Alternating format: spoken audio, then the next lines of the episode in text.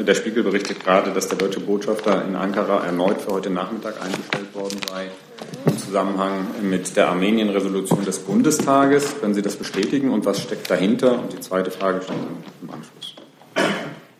Ich kann das nicht bestätigen, weil ich davon äh, wirklich äh, nichts weiß. Aber ich nehme an, die Kollegen äh, schauen uns jetzt zu und äh, können mir da vielleicht im Laufe der Sitzung noch eine Antwort dazu geben. Aber es ist ja fast so, dass man den Überblick verliert angesichts der vielen Einbestellungen unseres armen Botschafters.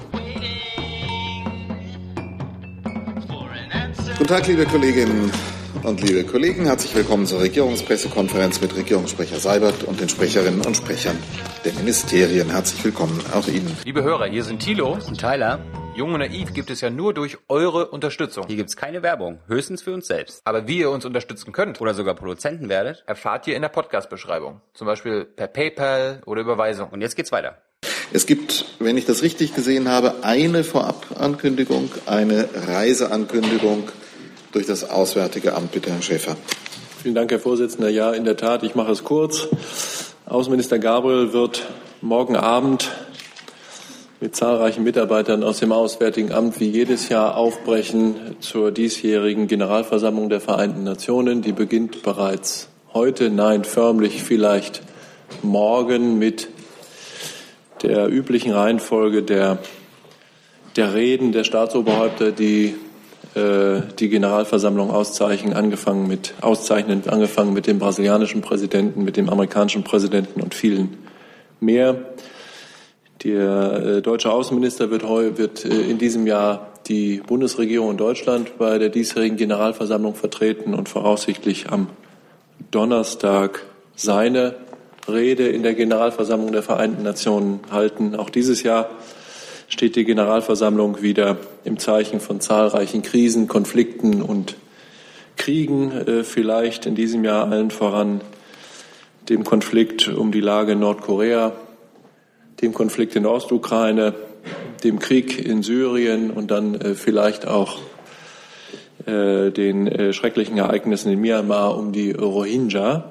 Zu all diesen Themen wird der Außenminister zahlreiche multilaterale und bilaterale Begegnungen haben äh, dann äh, im Grunde den ganzen Mittwoch und den ganzen Donnerstag. Die Rückkehr des Außenministers ist für Freitagmittag deutscher Zeit äh, geplant. Vielleicht sollte ich noch ergänzen, Deutschland bewirbt sich für einen nichtständigen Sitz im Sicherheitsrat für das Doppeljahr 2018, 2019.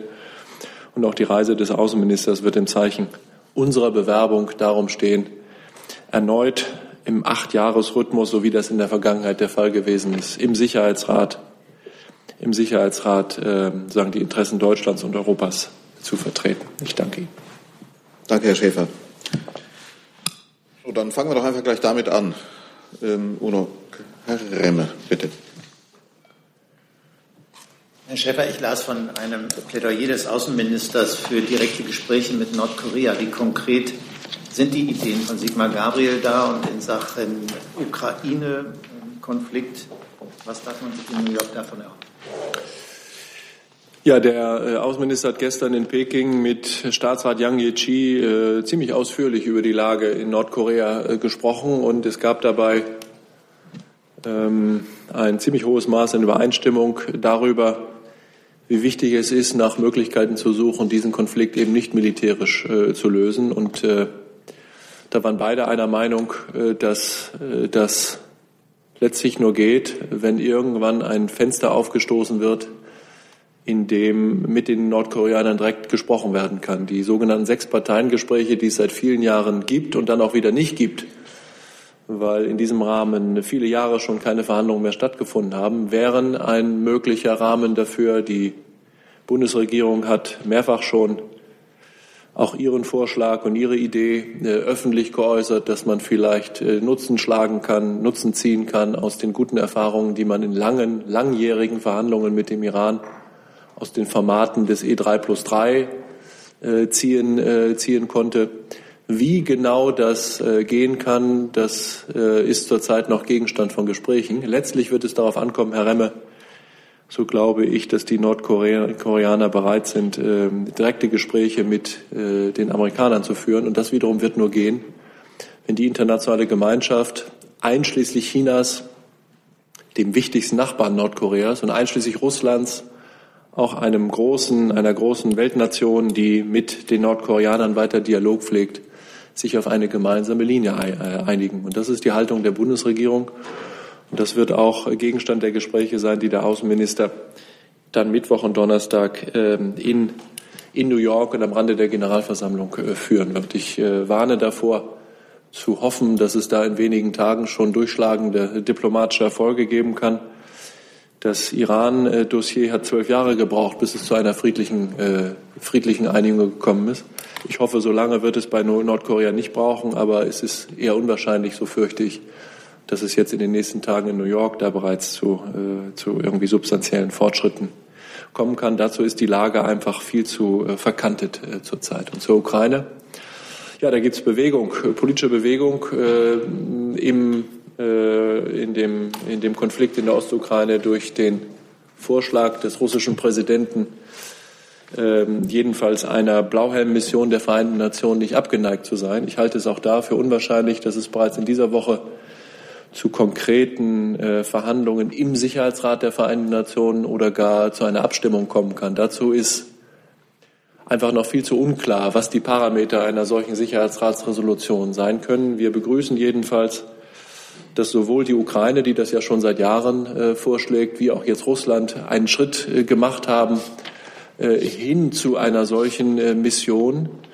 Äh, da schwören jetzt eine Menge Vorschläge im Raum und ich bin ganz sicher, Herr Remme, dass äh, in New York der Außenminister unter anderem in Gesprächen mit dem russischen und dem ukrainischen Außenminister, aber auch in Gesprächen in größerem Format die Gelegenheit nutzen wird, unsere Positionen da gemeinsam mit Frankreich einzubringen und vielleicht einen Beitrag dazu zu leisten, dass äh, von den Vereinten Nationen etwas äh, beschlossen werden kann in absehbarer Zeit, was tatsächlich sicherstellt, dass der Waffenstillstand hält und dass die Vereinbarungen von Minsk umgesetzt werden können. Dann habe ich zu diesem Thema Herrn Heller noch und dann zu jeweils neuen Themen Frau Golter und Herrn Blanke. Herr Seibert, ich würde gerne wissen, ob ähm, das, was der Außenminister derzeit äh, in Sachen Nordkorea sagt und unternimmt, ist das eingebettet in diese ja, Erklärung der Bereitschaft der Kanzlerin vor einigen äh, ja, Tagen, Wochen äh, eine aktivere Rolle in Sachen Nordkorea zu spielen oder ist das ähm, quasi eine, eine autonome Aktion des deutschen Außenministers. Und zum Zweiten würde mich interessieren, zu dieser Erklärung Bereitschaft ähm, Deutschlands eine aktivere Rolle zu spielen, hat es dazu ganz konkret schon eine Reaktion gegeben der drei betreffenden großen Mächte Russland, USA, China, dass man da Deutschland in einer stärkeren Rolle sehen möchte?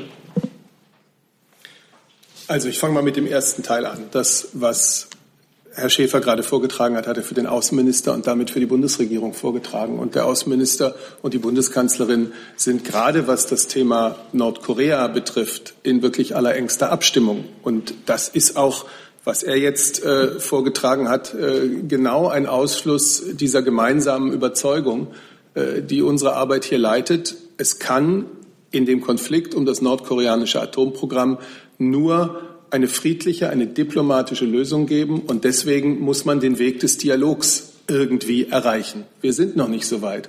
Aber das ist das Ziel. Bis dahin kommt es darauf an, dass, äh, dass die vom UN-Sicherheitsrat gemeinschaftlich beschlossenen Sanktionen nun auch vollständig umgesetzt werden, damit der nötige Druck auf Nordkorea ausgeübt wird, äh, die Resolutionen einzuhalten und seinerseits auch ähm, diesen Weg des Dialogs äh, anzustreben. Also wir treten gemeinsam als Bundesregierung äh, für jede Maßnahme ein, die dazu beitragen kann, dass dieser sehr, sehr gefährliche Konflikt im Nordostpazifik entspannt werden kann. So, was war die zweite Frage? Entschuldigung. Ob Reaktion seinerzeit gegeben hat, Ach so. der auf diese Bereitschaftserklärung. Na, die Bundeskanzlerin hat ja, darüber hatten wir hier auch berichtet, mit, äh, mit eigentlich allen relevanten äh, Akteuren in dieser Krise äh, Südkorea, Japan, USA, Russland auch über das Thema Nordkorea gesprochen. Dem, was wir nach diesen Telefonaten äh, öffentlich gemacht haben, kann ich hier nichts hinzufügen. Dann wechseln wir das Thema. Frau Reuter ist dran. Äh, anlässlich neuer Zahlen noch einmal die Frage, Herr Dr. Dimroth. Ähm, aktuelle äh, Zahlen aus der Antwort der Bundesregierung auf eine kleine Anfrage zeigen erneut, dass Klagen gegen ablehnende Asylentscheidungen äh, häufig Erfolg haben in fast der Hälfte der Fälle, die in der Sache entschieden werden. Ähm, haben Sie eine Erklärung dafür? Sagt das etwas über die Qualität der Entscheidungen? Und die konkretere Frage, überdurchschnittlich, also auch nach diesen Maßstäben überdurchschnittlich äh, hoch ist die Erfolgsquote bei Afghanistan. Äh, ziehen Sie daraus Schlussfolgerungen? Ja, vielen Dank für die Frage. Ähm, zunächst mal ist es ja nicht, nicht wirklich überraschend, dass sozusagen die ergriffenen Maßnahmen, äh, die erfolgreich ergriffenen Maßnahmen, die beim Bundesamt für Migration und Flüchtlinge dazu geführt haben, dass ein Großteil der Eilverfahren inzwischen erfolgreich ähm, abgearbeitet ist, dann auch bei den Betroffenen jedenfalls, soweit das Verfahren aus ihrer Sicht negativ ausgeht, äh, zu entsprechenden Rechtsschutzersuchen führt. Also die Tatsache erstmal an sich, dass ähm, wir jetzt mit zunehmenden Zahlen von verwaltungsgerichtlichen Verfahren zu tun haben, ist äh, sozusagen aus unserer Sicht jedenfalls wenig überraschend, sondern schlichtweg eine naheliegende Folge der erfolgreichen Arbeit des BAMF. Wir haben immer wieder darauf hingewiesen, dass es selbstverständlich jedem Betroffenen freisteht, den Rechtsschutz zu suchen, sollte er meinen, dass sein Bescheid in seinem konkreten individuellen Fall eben nicht zutreffend ist. So, das ist erstmal vor die Klammer gezogen, ähm, weil das teilweise jetzt so ein bisschen auch ähm, in der Berichterstattung vom Wochenende als beinahe überraschend äh, geschildert wurde. So richtig überrascht sind wir davon nicht, ehrlich gesagt. Was die hinreichende infrastrukturelle Vorsorge anbetrifft, um diese Zahl von Fällen jetzt erfolgreich und möglichst eben wiederum schnell abzuarbeiten, da ist es Sache der Landesjustiz, entsprechende Vorsorge zu treffen. Ähm, äh, da sind wir der guten Hoffnung, dass eben auch viele die entsprechende Vorsorge getroffen haben, dass hier nicht ein zu großer neuer Flaschenhals entsteht. Das ist das Zweite. Was jetzt die ähm, Erfolgsquote anbetrifft, so ist es tatsächlich so, dass wir ähm, in ungefähr der von Ihnen genannten Prozentzahl derzeit Fälle sehen, äh, Mitte des Jahres bis Mitte des Jahres, wo ähm, entsprechende Beschwerdeführer, Antragsteller Erfolg haben circa insgesamt bei 25 Prozent, also Sie sagten ja die Hälfte der ähm, in der Sache entschiedenen 50 Prozent, das sind ungefähr 25 Prozent. Aus dem, was wir sehen, ist aber mindestens neben den von Ihnen genannten Phänomen Afghanistan ein weiteres zu nennen. Und zwar ist es so, dass nach wie vor ähm, eine große Zahl von äh, verwaltungsgerichtlichen Entscheidungen in diesen 25 Prozent steckt, in denen syrische Antragstellern per se ähm, wie es zeitweise eben auch ähm, durchaus Rechtsprechung von einigen Obergerichten war, per se ähm, den höherwertigen Schutz nach Genfer Flüchtlingskonvention zugesprochen haben im Vergleich zu dem sogenannten nur subsidiären Schutz, weil die Verwaltungsgerichte davon ausgingen, dass allein die Tatsache der Flucht als sogenannter Nachfluchtgrund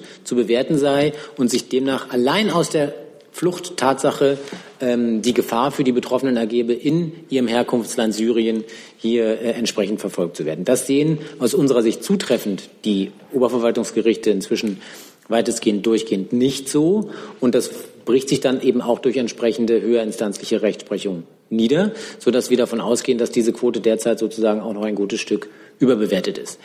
Was jetzt die Frage zu Afghanistan betrifft, wissen Sie, kennen Sie die Haltung der Bundesregierung? Es gibt einen Zwischenbericht des Auswärtigen Amtes, der nach wie vor für uns die Leitlinie darstellt, sowohl bei dem Thema Rückführung als auch bei dem Thema materielle Verbescheidung von Anträgen. Wie Sie vermutlich ebenso wissen, steht ja für den, ich vermute mal für das vierte Quartal, das weiß Martin Schäfer im Zweifel besser, ähm, ein neuer Länderbericht an.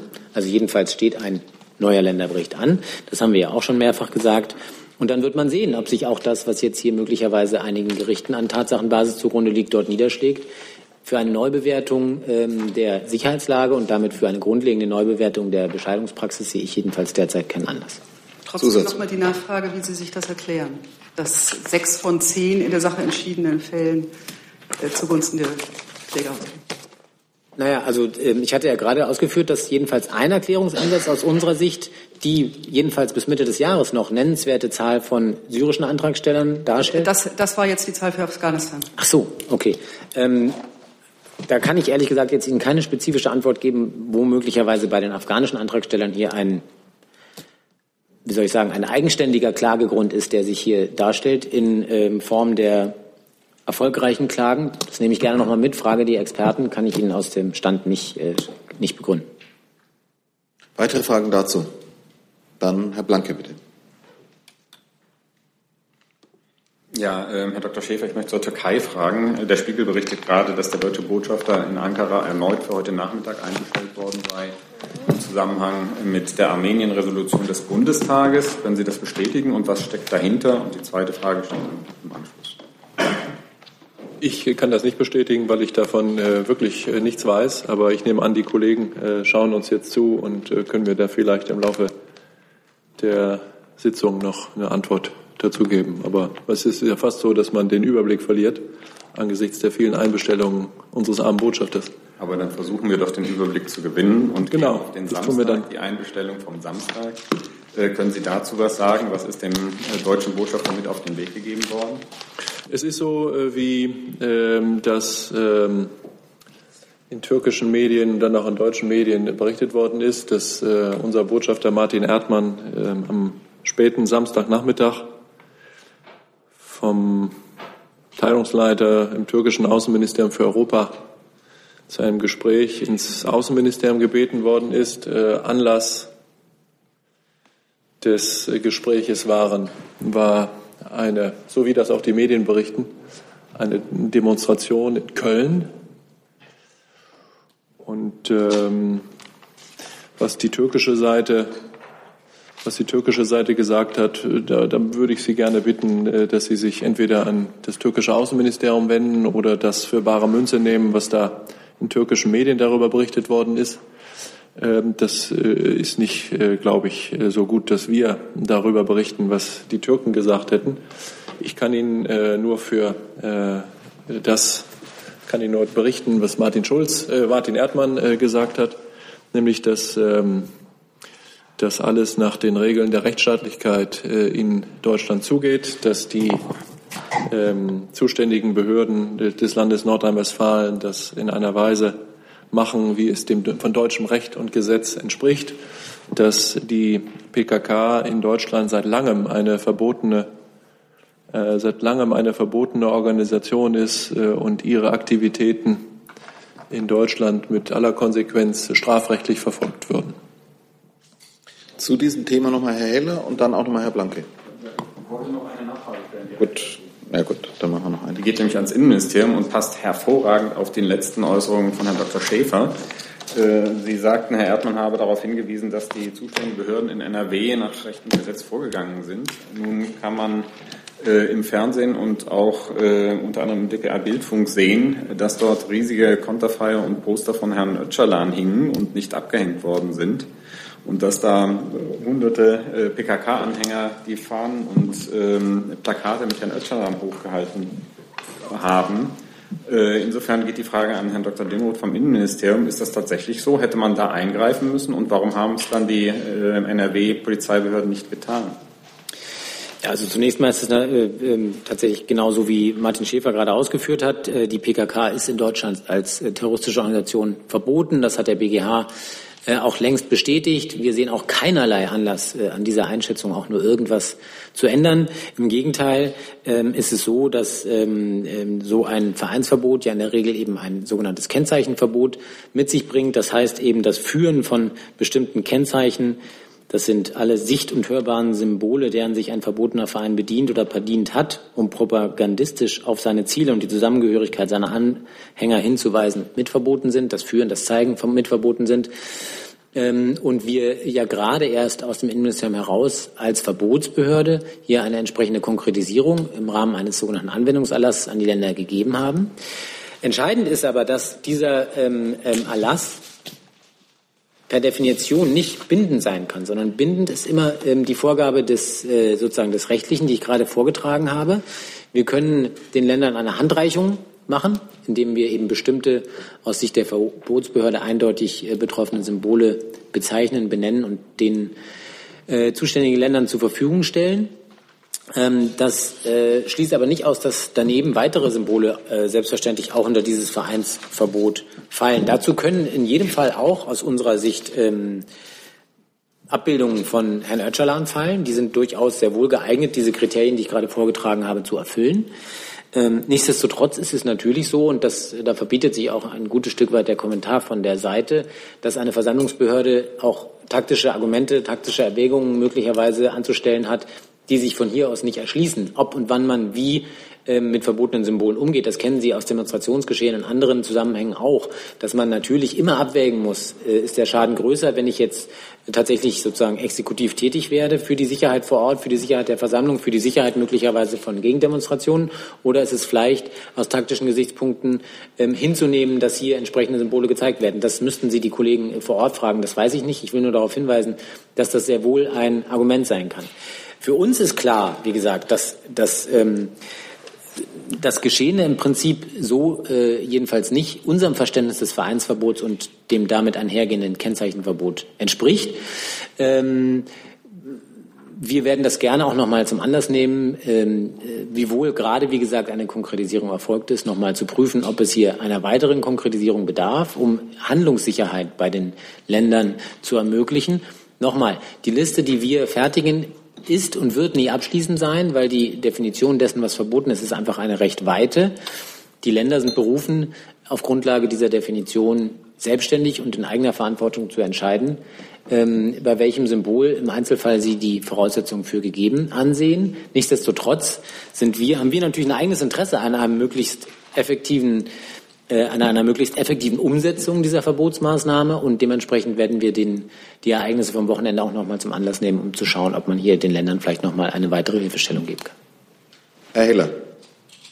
Ich hätte es gerne noch etwas konkreter. Ich würde gerne wissen, ähm, wie konkret damit umgegangen wird, eben ähm, mit Bildern von Öcalan. Wie ich jetzt hörte, ist das bei Ihnen zumindest in der Liste bislang nicht enthalten gewesen, dass man die zeigt mit äh, Fahnen, kurdischen Fahnen.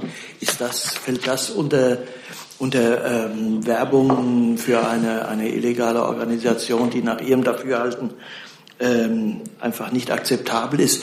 Was stehen denn bei Ihnen auf dieser Liste für Dinge, die verboten sind, also gegen die die Behörden der Länder ja vorgehen müssen. Ja, ist gut, dass Sie nachfragen, weil dann habe ich mich möglicherweise missverständlich ausgedrückt. Es, äh, in dieser Liste sind selbstverständlich auch bestimmte Abbildungen von ähm, Herrn Öcalan enthalten.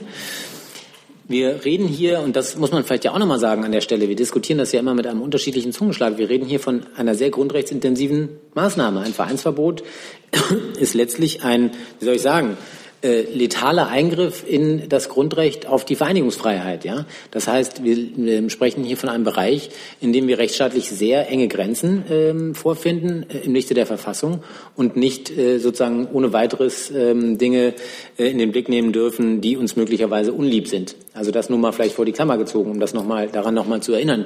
Wir sind hier natürlich in einem rechtsstaatlich sehr sensiblen Bereich, denn äh, nochmal ein Vereinsverbot ist äh, sozusagen der finale Ausschluss der Geltendmachung eines grundrechtlich, gewährten Freiheitsrechts. Das muss man ja auch noch mal hinzusagen. Nichtsdestotrotz ist es so, dass in der aktuellen Liste unter anderem auch Abbildungen sind.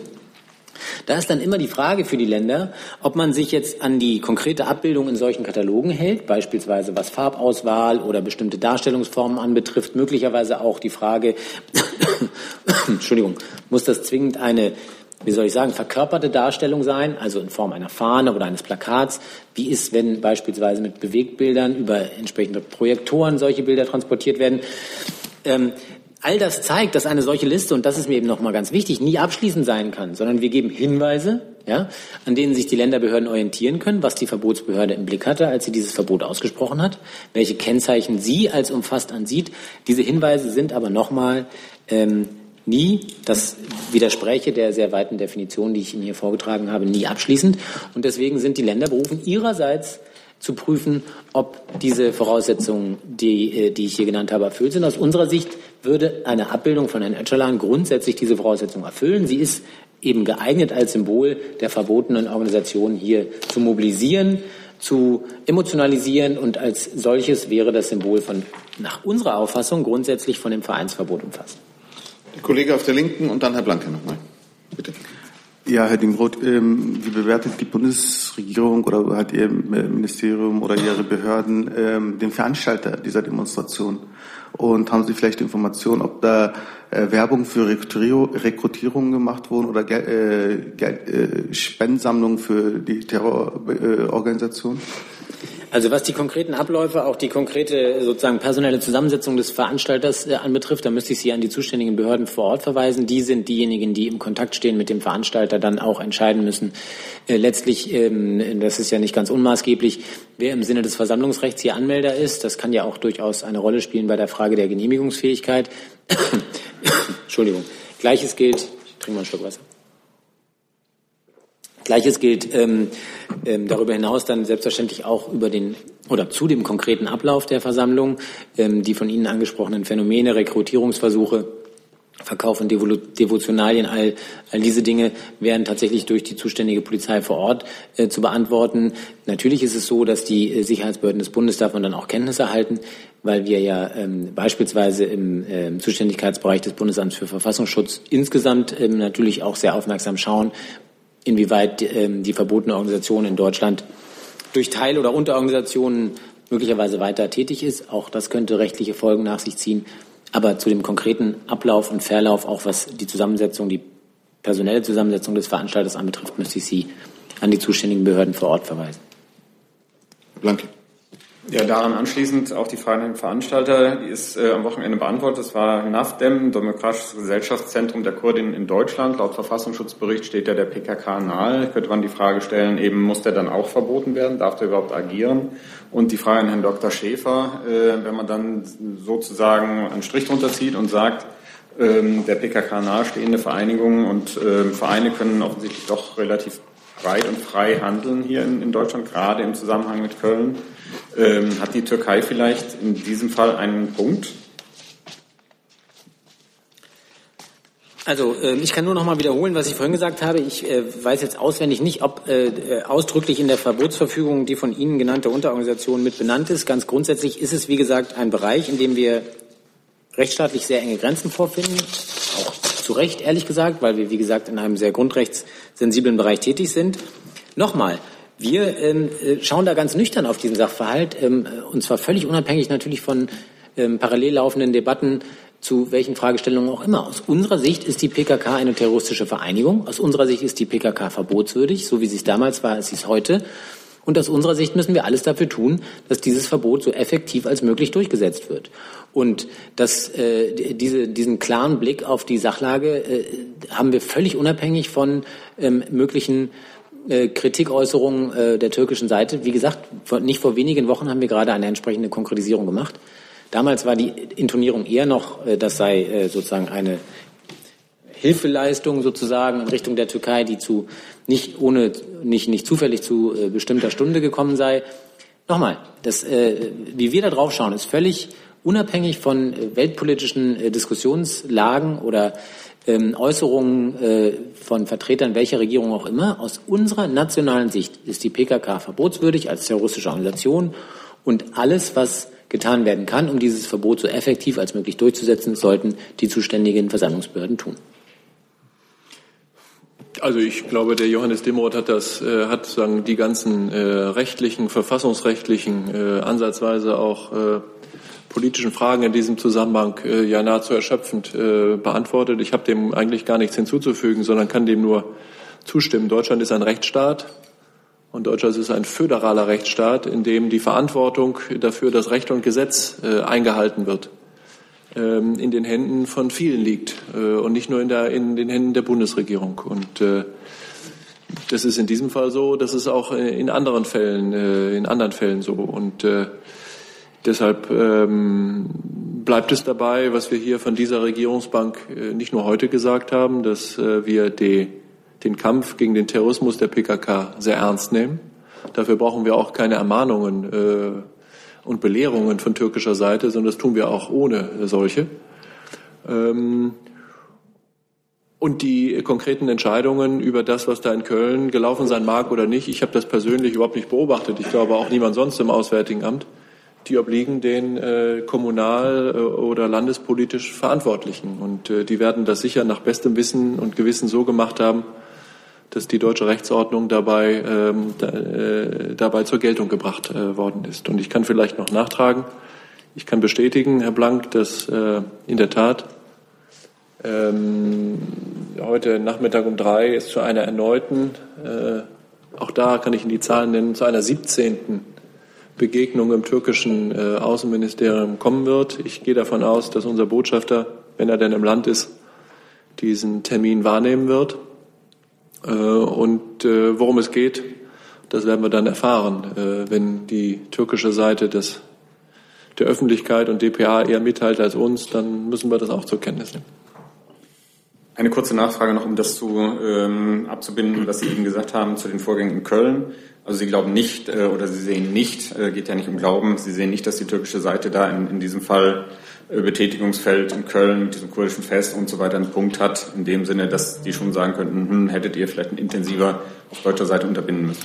Also solche Haltungsnoten werden Sie von meiner Seite nicht hören. Was Sie äh, erleben ist, dass bei widerstreitenden, äh, bei widerstreitenden äh, ähm, verfassungsrechtlichen, rechtlichen und äh, politischen Fragen Lösungen gefunden werden müssen, die äh, bestmöglichst, äh, bestmöglichst den Frieden und die öffentliche Ordnung sicherstellen und dabei Recht und Gesetz nicht verletzen. Und ich bin ganz sicher, dass die zuständigen Behörden in Köln genauso wie alle anderen Sicherheitsbehörden das genauso machen. Und mit diesen mit diesen ähm, na, manchmal Dilemmata ähm, und äh, Entscheidungen, die dann den konkreten Behörden vor Ort obliegen, werden wir in einem äh, demokratischen Rechtsstaat auch in Zukunft leben müssen. Äh, und da ist es äh, hundertmal besser, das so zu machen, äh, als, äh, wie soll man sagen, äh, autoritär vorzugehen und, äh, ich weiß nicht, wie in der Türkei,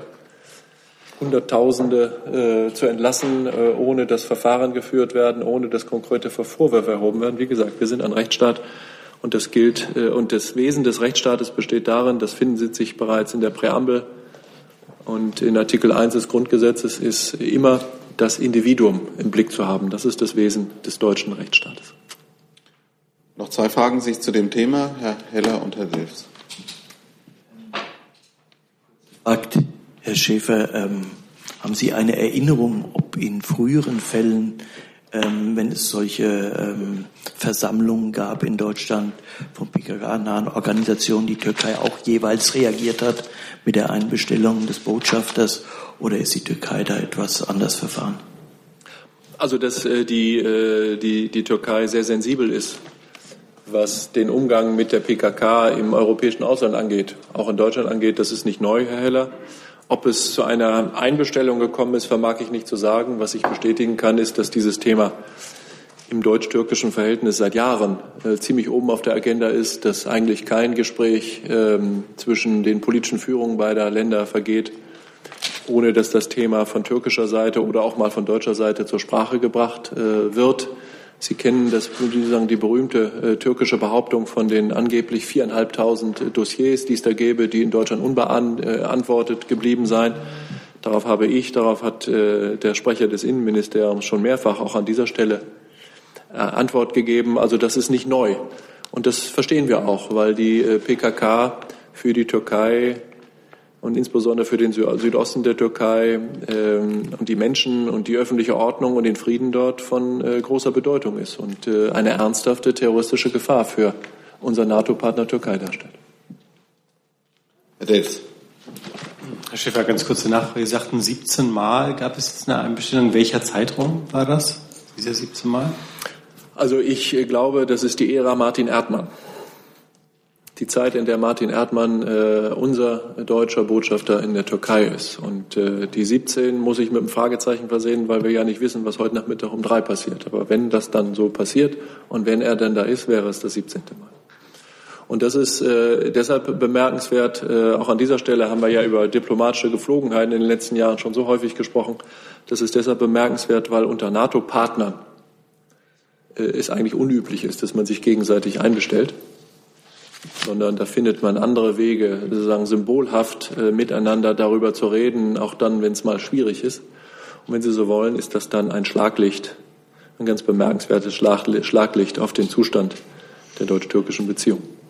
Und Herr Blank hat noch eine Frage ganz, ganz kurz, vielleicht habe ich es auch eben verpennt, kann ich nicht äh, hundertprozentig äh, für die Hand ins Feuer legen. Haben Sie was gesagt äh, zu dem Hintergrund der Einmischung heute Nachmittag, also der Armenien-Resolution? Ich hatte gesagt, äh, dass, ich das, dass mich das ein wenig traurig macht, dass DPA das besser weiß als wir. So ungefähr hatte ich das äh, formuliert. Dann ist das Thema damit abgeschlossen. Themen zu weiteren Fragen. Herr Heller, Herr Blank. Ich hätte gern eine Frage zur Steuerpolitik äh, an das Finanzministerium. Ähm, mich interessiert einmal nach dem Verlauf der, der Euro-Finanzministerkonferenz am Wochenende und der Diskussion über das Thema ähm, Steuer für ähm, die Internetwirtschaft jetzt eher am Umsatz anzusetzen. Ist das eigentlich nach dem Dafürhalten der Bundesregierung ein, ein, eine Systemdiskussion, die nur die Internetwirtschaft trifft, oder ist es nicht auch vorstellbar, ist es möglicherweise Teil einer angedachten äh, Reform des gesamten Steuersystems, der Grundsätze des gesamten weltweiten Steuersystems. Denn wenn man, ähm, wenn man dann die Steuer an Umsätzen ansetzen würde, würde das ja wahrscheinlich Deutschland unter dem Strich eher Belastungen bringen als exportstarkes Land, wenn man so weit ginge. Das ist die eine Frage. Und die andere Frage, nur eine kleine Hilfe. Können Sie noch mal sagen, wie die Position des Bundesfinanzministers zur Veröffentlichung von äh, länderspezifischen Steuerdaten von Firmen ist? Also diese Country by Country Reporting. Genau, vielen Dank, Herr Heller. Also äh, vielleicht grundsätzlich, also wir begrüßen die Debatte, die die estnische Rat, Ratspräsidentschaft da zum Thema äh, Digitalbesteuerung äh, beim informellen Ecofin am Wochenende in Tallinn auf die Tagesordnung gesetzt hat. Der Minister hatte ja bereits das Thema auf die Tagesordnung der deutschen G20-Präsidentschaft gesetzt. Wie Sie sich erinnern, im März beim Treffen in Baden-Baden der Finanzminister der Notenbankgouverneure hat das Thema schon eine Rolle gespielt. Man hat auch da ein weiteres ähm, ein weiteres Verfahren und weiteres Vorgehen äh, besprochen. Und zwar soll es äh, bei der Herbsttagung im Oktober ähm, besprochen werden, äh, sowie ein Zwischenbericht im Frühjahr geben bei der OECD. In Tallinn gab es dazu eine eingehende äh, Debatte. Da hat sowohl äh, die, diese Frage, die Sie angesprochen hat, Umsatz, aber auch äh, Gewinn eine Rolle gespielt. Ähm, Ziel dieser ganzen Bemühungen ist es, ähm, dass faire Wettbewerbsbedingungen äh, geschaffen werden. Es soll keine Benachteiligung europäischer Digitalanbieter gegenüber Anbietern aus Drittstaaten geben. Es geht darum, die Wertschöpfung, die in Europa stattfindet, soll auch in Europa besteuert werden. Da ist man in der Debatte trotzdem noch äh, am Anfang äh, die äh, drei oder die vier Staaten ähm, gemeinsam mit Deutschland ja die Kommission gebeten, haben sich noch weitere dann angeschlossen, äh, Lösungsmöglichkeiten für diese Fragen für die Digitalwirtschaft zu erarbeiten. Und äh, das ist jetzt der Stand und wir warten dann auf die Prüfungsergebnisse, die die Kommission dann vorlegen will äh, zur Transparenz da haben wir immer wieder äh, sozusagen unsere Position dargestellt. Da wollen wir, dass das umgesetzt wird, was auf äh, sozusagen internationaler Ebene beschlossen wurde, auch auf EU-Ebene. Und da gibt es keine Neuigkeiten. Dazu muss ich einfach noch mal nachfragen.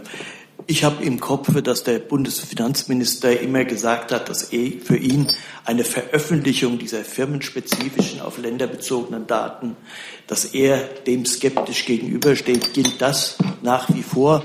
Und zu dem ersten Komplex, meine Frage war, wird inzwischen auch diskutiert, diese, diesen Ansatzpunkt für die Steuer am Umsatz und Gewinn nicht nur für die Digitalwirtschaft, sondern darüber hinaus für die Realwirtschaft auch gelten zu lassen? Genau, also nochmal zurück zu dem Thema, also der zwei Fragen äh, zu dem Thema äh, Country by Country Reporting. Da besteht äh, die gleiche, wie ich ja eben schon gesagt habe, die gleiche Meinung des Ministers, also äh, Veröffentlichung für oder Zugriff für ähm, äh, die Finanzämter und äh, keine Veröffentlichung äh, sozusagen für jeden. Da haben wir auch immer wieder begründet, warum wir das äh, wichtig finden. Das ist die Absprache, die man auf internationaler Ebene getroffen hat und das sollten wir jetzt so umsetzen. Dann nochmal, wie ich gesagt habe, das ist eine Debatte, die sich auf die Digitalbesteuerung bezieht. Das hat die, ähm, das war Thema in Tallinn. Estland ist ja bekanntlich Vorreiter beim Thema Digitales, bezeichnet sich als digitale Präsidentschaft und hat dieses Thema in den Mittelpunkt gerückt, das auch ja schon vom Minister jetzt bei der G20-Präsidentschaft äh, äh, bearbeitet wurde. Also es geht hier um, den Thema, äh, um das Thema Besteuerung der Digitalwirtschaft. Dann Herr Blank. Ja, eine Frage ans Umwelt- und Verkehrsministerium. Ähm, angeblich, da gibt es eine Antwort auf eine grünen Anfrage, sind bis zum 6. September keine Anträge auf Typzulassung für den neuen Diesel 6D beim Kraftfahrtbundesamt eingereicht worden.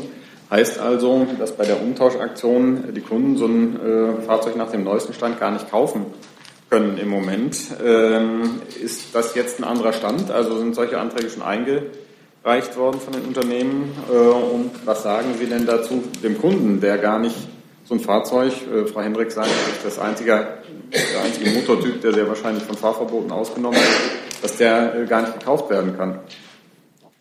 Soll ich anfangen? Also Sie haben recht, dass die Euro 6D ähm, Straßentests ähm, seit dem 1. September gelten. Das, damit wird erstmals der Stickoxidausstoß auf der Straße gemessen und nicht mehr nur auf dem Prüfstand. Ähm, trotzdem gibt es bereits Fahrzeuge, die die Grenzwerte einhalten, auch wenn noch nicht nach Euro 6D zugelassen sind. Das sind ähm, Grenzwerte, die jeweils mit Korrekturfaktor gemessen werden, und zwar auf der Straße. Ähm, das zeigen Straßentests von unabhängigen Dritten. Ähm, gleichwohl ist unsere Forderung seit April an die ähm, Hersteller, an die Autoindustrie, die Euro 6D-Fahrzeuge, die sie in der Entwicklung haben, früher auf den Markt zu bringen, ähm, sich zu beeilen mit den Typenzulassungen und sich dann auch vor allem damit zu beeilen, die Fahrzeuge auf den Markt zu bringen, damit es nicht mehr nur wenige, sondern auch viele saubere Diesel gibt, die ähm, Kunden sich auch im Rahmen der Umtauschaktion kaufen können. Da ich da jetzt kein Experte bin, ähm, weiß ich jetzt nicht. Vielleicht können Sie das noch erläutern, was das mit den Straßentests zu tun hat. Und die zweite Sache ist tatsächlich so, dass bisher noch kein Hersteller ein 6D-Fahrzeug beim Kraftfahrzeugbundesamt angemeldet hat, sodass es verkauft werden könnte. Zu dem zweiten Teil würden Sie, ne? Ähm, zum ersten Teil, also Straßentest ist ähm, die zentrale Neuerung. Das ist das, was Euro 6D von Euro 6 ABC unterscheidet. Bisher ähm, wurden Stickoxid-Grenzwerte auf dem Prüfstand gemessen. Und in Zukunft sollen sie auf der Straße gemessen werden. Da gilt dann ein Korrekturfaktor, der sich im Laufe der Zeit dann abschmelzen wird. Ähm, aber dadurch, dass es auf die Werte auf der Straße ja ankommt, am Ende für die Menschen, die die Luft einatmen, ist das die entscheidende Verbesserung. Das habe ich schon verstanden. Ich verstehe nur nicht, was das mit den äh, Anträgen der Hersteller beim Kraftfahrzeugbundesamt zu tun hat. Die könnten doch auch so einen Antrag stellen jetzt und sagen, ähm, also wir haben jetzt x Fahrzeuge im Angebot und äh, bitte lasst die zu, wir wollen die verkaufen. Warum machen die das nicht? Es, es gibt ja saubere Fahrzeuge, die bereits zugelassen sind. Aber nicht es sind halt nur zu wenige. Nicht nach dieser ähm, neuesten Einordnung. Genau, auf dem Papier nicht Euro 6D, aber was aus dem Auspuff kommt, erfüllt in diesen wenigen Fällen, diesen viel zu wenigen Fällen, trotzdem bereits die Grenzwerte mit Korrekturfaktor. Beantwortet aber nicht die Frage, warum die das nicht machen. Ja, das müssen Sie die Hersteller fragen. Ja, es ist so, dass äh, das, was hier berichtet würde aus der Antwort an den Bundestag, dass äh, zum Stand 6.9., äh, das haben Sie selber gesagt, den Kraftfahrtbundesamt keine Anträge für Euro 6D Typgenehmigung zur Prüfung vorlagen. Ob sich das bis zum heutigen Datum, jetzt 18. geändert hat, kann ich im Moment nicht sagen. Aber das ist der Stand, so wie er berichtet wird, ist er korrekt. Gibt es weitere Fragen dazu? Das sehe ich nicht. Gibt es Fragen zu anderen Themen? Herr Heller. Ich würde gerne das Auswärtige Amt noch mal kurz fragen nach den Vorgängen in Myanmar. Ganz konkret würde ich gerne wissen, ob die Bundesregierung angesichts der jüngsten Berichte aus Myanmar von Verfolgung und äh, allen möglichen Gräueltaten, Sanktionen gegen das Regime in, in Myanmar befürworten würde ob, oder ob, sie, ob das Auswärtige Amt diesen Zeitpunkt noch nicht für gekommen sieht. Ja, Heller, ich hatte äh, eingangs äh, bei meiner Reiseankündigung für die Reise zur Generalversammlung der Vereinten Nationen darauf hingewiesen, dass äh, das Thema Myanmar und der Umgang mit den Rohingya und die Lage in der Provinz äh, Rakhine äh, eines der Themen sein könnte, ja wahrscheinlich werden wird, dass die Vereinten Nationen im Rahmen ihrer äh, Generalversammlung intensiv beschäftigen wird. Ich werde jetzt nicht vor der Reise des Außenministers und den Gesprächen vorgreifen, die er da auch in diesem Kontext ganz sicher am Rande der Generalversammlung in New York führen wird, solche Forderungen aufstellen. Was ich Ihnen sagen kann, ist, das hat die Bundesregierung auch bereits mehrfach zum Ausdruck gebracht. Ich glaube, der Außenminister hat sich vor zehn Tagen zur Lage in Rakhine geäußert, der Regierungssprecher einige Tage, einige Tage danach. Ich glaube, es war letzten Montag. Und das möchte ich noch mal ausdrücklich bekräftigen, dass wir da in allergrößter Sorge sind über die Lage und auch über die Flüchtlingsströme. Ähm, wir haben genau wie andere in der internationalen Gemeinschaft viel zu wenig Zugang zu dem, was da wirklich in der Provinz äh, Rakhine passiert. Was nicht, äh, was ich nicht sage, um damit in Abrede zu, zu stellen oder zu bestreiten, dass dort Dinge passieren, die völlig inakzeptabel sind und auf die man natürlich äh, als internationale Staatengemeinschaft reagieren muss. Aber auch diejenigen Journalisten, wie etwa heute äh, Herr Perras in der Süddeutschen Zeitung, die die Flüchtlinge äh, befragen, haben selber keinen Zugang sozusagen in die, in die Region selber, sondern sprechen mit, sprechen mit, sprechen mit, mit Flüchtlingen, die in Bangladesch angekommen sind und in wirklich drastischen Worten beschreiben, was dort, äh, was dort äh, passiert. Und deshalb müssen die Ereignisse von Rakhine und all das, was dort äh, geschieht, aufgeklärt werden. Und deshalb fordern wir auch Zugang für internationale Beobachter. Und deshalb ist die humanitäre Versorgung der Flüchtlinge und der Menschen, die in Rakhine zurückgeblieben sind, absolut vordringlich. Und deshalb fordern wir die Regierung Myanmars sehr eindringlich auf, allen humanitären Hilfsorganisationen freien Zugang zu ermöglichen. Es reicht nicht aus, dass das internationale Komitee vom Roten Kreuz äh, Zugang erhält, weil die äh, Kapazitäten und die Ressourcen, die der IKRK zur Hand hat, einfach nicht ausreichen, um so viele Menschen tatsächlich angemessen zu versorgen. Unser Ziel muss es sein, dass die Menschen aus Bangladesch oder auch die Binnenflüchtlinge in Rakhine in ihre Heimatdörfer zurückkehren können.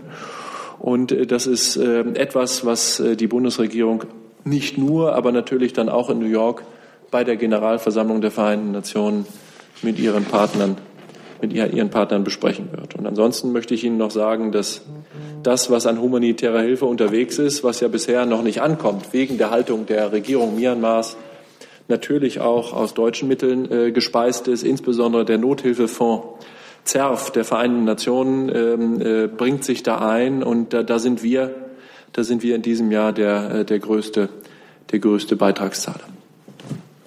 Vielleicht würde ich dazu auch gerne noch etwas hinzufügen zu der äh, Frage, wie engagieren wir uns in der humanitären Hilfe, die ja jetzt natürlich im, im Vordergrund steht. Wir bekommen da immer viele Fragen, deswegen habe ich mir ein paar Informationen geben lassen. Wir haben es ja ganz offenkundig mit einer katastrophalen humanitären Situation zu tun, und zwar sowohl äh, im Norden Myanmars wie auch in Bangladesch. Äh, wir alle lesen die Berichte zerstörter Dörfer, fürchterlicher Gewalttaten gegen Rohingya, verzweifelter Verhältnisse auch in den Behelfslagern, die jetzt in Bangladesch errichtet werden. Zusätzlich setzt den Menschen dort jetzt noch der Monsun zu. Die Bundesregierung, das hat Herr Schäfer schon gesagt, unterstützt die Region mit Hilfsmaßnahmen. Für Rakhine konkret, also die Region in Myanmar, sind in diesem Jahr ähm, für Projekte eine Million Euro vorgesehen und äh, für Maßnahmen zur Ernährungssicherung, medizinischen Grundversorgung, Beschäftigungsförderung für Binnenflüchtlinge und so weiter sind über elf Millionen Euro vorgesehen. Dann kommt unser erheblicher Beitrag mit 60 Millionen Euro zu dem zentralen Nothilfefonds der Vereinten Nationen, der äh, die humanitäre Hilfe für die Flüchtlinge in Bangladesch unterstützen soll. Ähm, und dann kommt natürlich auch noch unser Anteil bei den EU-Hilfsmaßnahmen. Die EU stellt jetzt weitere drei Millionen Euro an humanitärer Hilfe für Rohingyas in beiden Ländern bereit. Im Mai hatte sie schon zwölf Millionen zugesagt. Also wir sind an all diesen Dingen ähm, finanziell beteiligt. Und das ist jetzt auch der Hauptaugenmerk, ein, eine noch größere Ausbreitung der humanitären Notlage, die wirklich himmelschreiend auf beiden Seiten der Grenze ist, zu verhindern. Deutschland ist aktiv. Weitere Fragen hierzu? Liebe Hörer, hier sind Thilo und Tyler. Jung und Naiv gibt es ja nur durch eure Unterstützung. Hier gibt's keine Werbung, höchstens für uns selbst. Aber wie ihr uns unterstützen könnt oder sogar Produzenten werdet, erfahrt ihr in der Podcast-Beschreibung. Zum Beispiel per PayPal oder Überweisung. Und jetzt geht's weiter. Das sehe ich nicht. Fragen zu anderen Themen. Eine Ergänzung von Herrn Dimroth gibt's noch? Dann hätten wir die Fragerunde geschlossen und Herr Dimroth. Bitte. Ja, Frau Goethers ist leider nicht mehr da, aber entweder sie hört es oben oder Herr Dietjen, ja. Sie können es hier vielleicht noch ähm, berichten. Ich glaube, die Ausgangsbasis äh, der Frage von Frau Goether nach, dem, nach den hohen Anerkennungs- oder Erfolgsquoten von afghanischen Antragstellern im verwaltungsgerichtlichen Verfahren gegen ähm, entsprechende Bescheide des BAMF war möglicherweise eine nicht ganz zutreffende, sodass sich die Erklärung, glaube ich, auch erübrigt. Wenn man sich die Zahlen der kleinen Anfrage, die, glaube ich, Frau Geuter zugrunde gelegt hat, oder vielmehr die Antwort auf selbige bei ihrer Frage anschaut, dann ist es zwar richtig, dass nur in etwas mehr als 20 Prozent ähm, die Entscheidung des Gerichts Ablehnung ähm, heißt. Das würde also im Umkehrschluss bedeuten, fast 80 Prozent hätten Erfolg. Das ist aber nicht der Fall. Wenn man äh, die ähm, Zahlen genauer anschaut, werden Sie sehen, das sind weit über 40 Prozent der Fälle afghanischer Antragsteller, die Verfahren auf sonstige Weise erledigt werden, insbesondere durch Rücknahmen, auch nach entsprechender vorheriger Prozessberatung. Und dementsprechend sind wir äh, insgesamt also bei einer Erfolgsquote, die gerade mal etwas äh, über 30 Prozent liegt. Und das wiederum ist ungefähr auch im Mittel der Gesamtverfahren, sodass sich, glaube ich, die Frage nach einer spezifischen Erklärung für einen besonders hohen Wert bei Afghanen erledigt, wenn man die Zahlen noch mal genau anschaut. Gut, danke für diesen Nachtrag auch und dann bedanke ich mich bei Ihnen allen für den Besuch in der Bundespressekonferenz. Für heute ist jetzt zu Ende. Vielen Dank.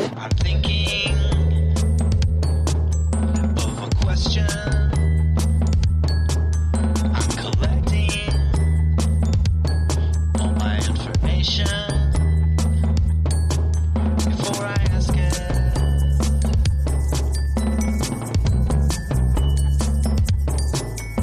I'm taking